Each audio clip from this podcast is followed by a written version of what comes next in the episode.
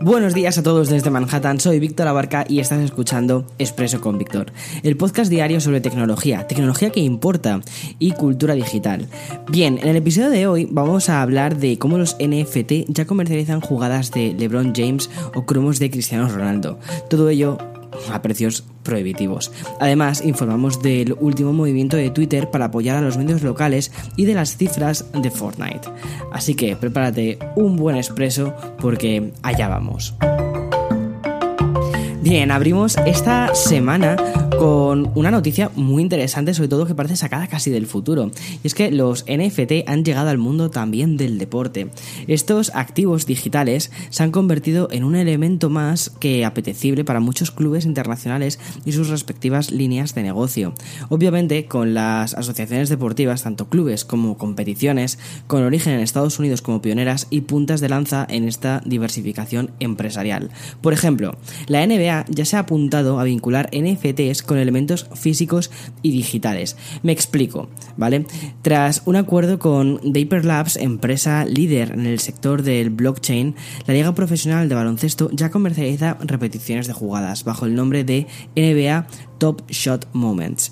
Estos highlights de jugadores como LeBron James se pueden comprar y vender. El precio, a ver si tenemos de esto en el bolsillo, 240 mil dólares por estos vídeos que cuentan con un registro digital de, de autenticidad por parte de la propia NBA. Una línea de negocio de los NFT que ha alcanzado ya la cifra de atención, 230 millones de dólares. Por seguir dentro de la NBA, un equipo como los Golden State Warriors también se ha apuntado a vincular activos digitales con objetos físicos. En concreto, los anillos de campeón y las entradas de los partidos más icónicos de su historia. A través de una subasta realizada el pasado sábado, los fans pudieron adquirir estos NFT pujando con criptomonedas de Ethereum. Por lo que he podido encontrar en diversos medios, las ediciones especiales representadas por estos NFT ya superan los 7.000 dólares en subasta. Vale, y más allá de Estados Unidos o de la NBA, el fútbol europeo también ha empezado a tontear con esto de los NFTs a través del Solare, una empresa francesa que ha creado un servicio de cromos digitales al más puro estilo cartas Magic. Hasta 135 equipos como Real Madrid, la Juventus de Italia o Ajax de Ámsterdam han establecido una serie de acuerdos por los que reciben ingresos de las licencias de estas cartas de futbolistas. Este acuerdo concretamente cita que cada futbolista dispone de un número limitado de cartas, ¿vale? O sea, el concepto del NFT. Los coleccionistas compran estos NFT que compiten entre ellos para ganar ligas y recompensas vinculadas al mundo físico. Estos premios pueden ser un mitad grid con los propios futbolistas y de manera paralela esta limitación de cartas también ha provocado que ya exista un mercado secundario donde por ejemplo el cromo de Cristiano Ronaldo puede llegar a costar hasta 290 mil dólares.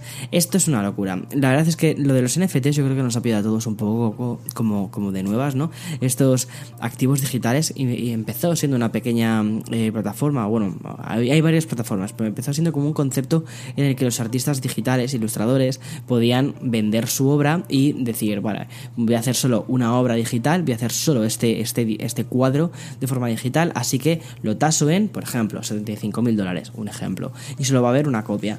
Y mm, ha empezado a evolucionar, a evolucionar, a evolucionar en nada de tiempo, yo creo que también un poco con toda la locura esta que hemos tenido estos últimos años del blockchain, del bitcoin, bueno, de las criptomonedas en general, ¿no? Y la gente ha empezado a invertir a lo loco. No sé, la verdad es que a ver cómo termina todo esto, pero mi pregunta siempre con todo esto es, ¿y cómo te comes un, un, cromo? ¿Cómo te comes un NFT? ¿Vale? ¿Cómo comes eso? ¿Cómo, ¿Cómo traduces eso al mundo real? En fin, seguro que me estoy perdiendo un montón de cosas, que habrá gente muchísimo más inteligente, que sabe muchísimo más de finanzas, que sabe muchísimo más de inversiones. Yo no soy ni, inversionista, ni conozco finanzas, paso de todo esto, pero me parece muy curioso porque es un tema de tecnología. Lo que te recomiendo, ¿vale? Es que eh, si tienes que invertir, invierte con cabeza y punto. Eh, por cierto, hoy es 3 de mayo, o lo que es lo mismo, se celebra el Día Internacional de la Libertad de Prensa, un concepto que desde la aparición y auge de las redes sociales se ha redefinido hasta el infinito. Es curioso hacer un análisis en retrospectiva y descubrir cómo los usuarios han ido consumiendo más y más sus medios afines. De esta manera, el propio Internet nos ha retroalimentado nuestras opiniones. Al consultar solo las noticias más amables para nuestra ideología, eh, nuestras opiniones han se, han polarizado, se han radicalizado cada vez más. Y de ahí ese terrible auge que hemos tenido de los extremismos tóxicos. Y no estoy hablando ya de verdad de, la política. Esta cultura de la caverna del eco ha, ha provocado que, a pesar de disponer de más información que en cualquier otro momento de la historia, es que es una locura, nosotros hemos optado por decidir únicamente escuchar a nuestro bando, nuestro color o nuestro equipo de fútbol. En fin, gran parte de esta nueva cultura del extremo se juega en, en Twitter, una red social que a golpe de clickbait y de algoritmo no solo ha polarizado nuestra opinión, sino que ha ido menguando la importancia de los medios locales. Quizás por ello ha optado por fin a insuflar un último aliento a este sector de la comunicación que parece vivir sus últimos días. Gracias a una info publicada en Mashable, hemos podido conocer la existencia de una campaña de publicidad ideada por la compañía que busca el impulso de periodistas locales eh, de Estados Unidos y lo hace irónicamente en anuncios a página completa en 28 periódicos locales de la red Gannett, el USA Today y el, el McClatchy. En dichos anuncios, Twitter está dando visibilidad a las listas de Twitter donde aparecen periodistas locales a los que merece, según ellos, merece la pena seguir. Esta campaña offline se complementará en el futuro con hashtag en la red social Follow Local Journalist y conversaciones en Spaces, que es el clubhouse de Twitter. Me parece muy interesante, de verdad, cómo, cómo hay una mm, sensación de volver a recuperar ese periodismo más local, esas noticias más locales. Es un periodismo que tristemente está desapareciendo y... Mm, en fin, digo tristemente porque creo que es muy necesario, de verdad. En fin, paso de Twitter a Facebook, la otra gran plataforma que ha cambiado la industria de la comunicación y que va necesitando ya esa secuela de la red social. Pero antes de que eso llegue, mejor hablar de los primeros días de convivencia entre las aplicaciones que engloban el negocio de Zuckerberg y la nueva política de privacidad que impera en iOS 14.5, que es la nueva actualización que hemos recibido en los dispositivos y, eh, bueno, iOS que se llama App Tracking Transparency. Como recordarás, Apple ha concedido a sus usuarios una especie de superpoder respecto a las aplicaciones que descarga, permitir o no la recopilación de sus datos personales. Así, con un simple clic, hoy en día ya se puede aceptar o declinar este seguimiento, una acción que lógicamente no ha caído nada bien eh, a Facebook.